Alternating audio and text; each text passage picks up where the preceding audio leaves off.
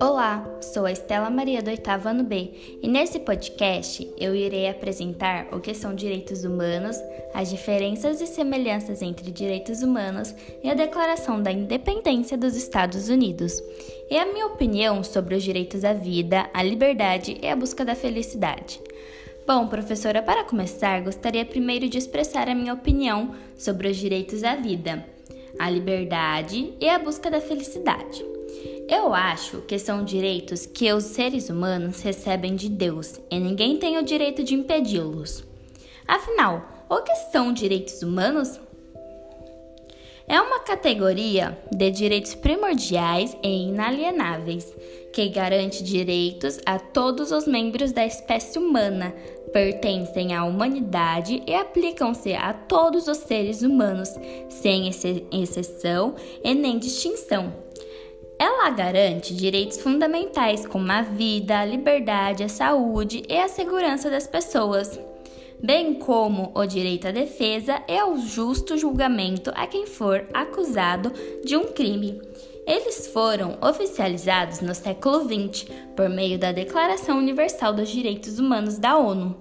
Aprofundando no assunto, são direitos que todas as pessoas adquirem pelo simples fato de serem humanas esses direitos não são uma invenção, foram doados, herdados do nosso Criador, Deus, para que temos plena abundância e universalização do bem-estar social. Ainda vale destacar que hoje existem desrespeitos aos direitos humanos pelo simples fato de muitos a desconhecerem e achar que ela beneficia somente um ou outro indivíduo abastado financeiramente ou bem relacionado com a alta cúpula do poder. Isso atesta a necessidade de que a luta e o ativismo pelos direitos humanos nunca acabem. Quantas diferenças e semelhanças entre os direitos humanos e a Declaração de Independência dos Estados Unidos? Para abordar no assunto, antes tenho que falar um pouquinho a respeito do que foi a Declaração da Independência dos Estados Unidos, já que sobre os direitos humanos já dei uma palhinha. Antes de começar, você sabia que os Estados Unidos foi o primeiro a reconhecer os direitos humanos e depois a França também as reconheceram na sua Constituição? Então, para começar, senta que lá vem uma rápida história. A história aponta que as pessoas sempre vivem em conflitos, alguns pequenos e outros muito grandes. Exemplo: guerras. Portanto, sempre o direito das pessoas estiverem sobre ameaça, tais como o de viver, ter moradia, de alimentar, de educação e saúde, entre muitos outros. Isso sempre aconteceu e acredito que não acabará, pois existem as diferenças individuais das pessoas e, como já dizia o meu avô, cada cabeça uma sentença. E isso tudo não foi diferente com a Revolução Americana, que levou os Estados Unidos a deixar de ser colônia da Grã-Bretanha. Isso mesmo, o território dos Estados Unidos, que era constituído por 13 colônias, pertencia à Grã-Bretanha. Fica aqui uma curiosidade: os próprios colonos britânicos incitaram a independência das colônias. Sabe por quê? Com uma pequena pesquisa, você irá descobrir. Como em todos os conflitos que levam ao empate homem a homem, houve muitas mortes e muitos outros direitos inatos aos seres humanos foram transgredidos.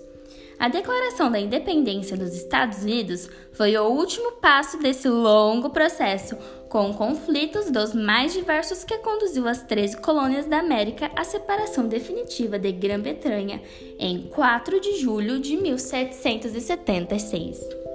Após promulgada a Declaração da Independência, ela recebeu algumas emendas.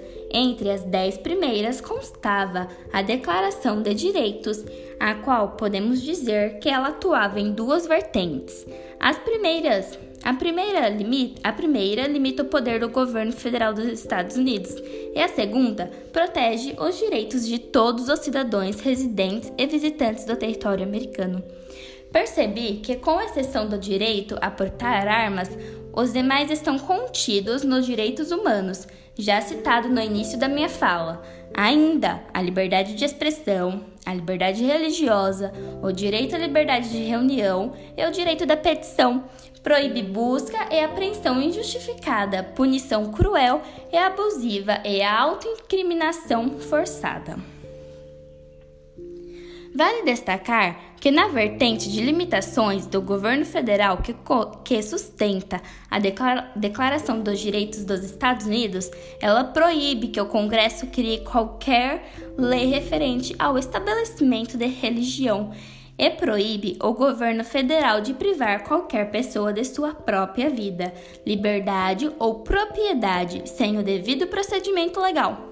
Portanto, a Declaração de Direitos dos Estados Unidos, que consta na Declaração da Independência dos Estados Unidos, trata sobre tra trata somente os direitos dos cidadãos e visitantes dos Estados Unidos e não atua sobre todos os humanos habitados neste querido planeta?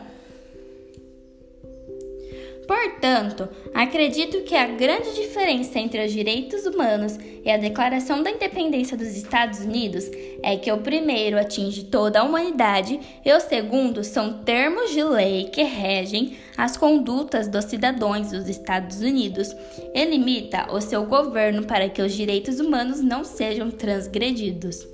Quanto às semelhanças, com exceção do direito dos cidadãos dos Estados Unidos a portar armas, as demais, o teor é o mesmo das dos direitos humanos. Você sabia que a Declaração Universal dos Direitos Humanos veio bem depois da Carta da Declaração da Independência dos Estados Unidos, após a Revolução Francesa? Professora, só mais um pouquinho para completar o conhecimento. Após a Segunda Guerra Mundial, os Estados Unidos e aliados discutiram em torno de um objetivo comum: estabelecer a paz entre as nações e garantir o, re o respeito aos direitos humanos. Em 1946, forma-se na ONU uma Comissão de Direitos Humanos que, na Assembleia Geral da ONU de 1948, apresenta e tenha aprovada a Declaração Universal dos Direitos Humanos. Bom, este foi o meu podcast e espero que tenha gostado. Tchau, tchau!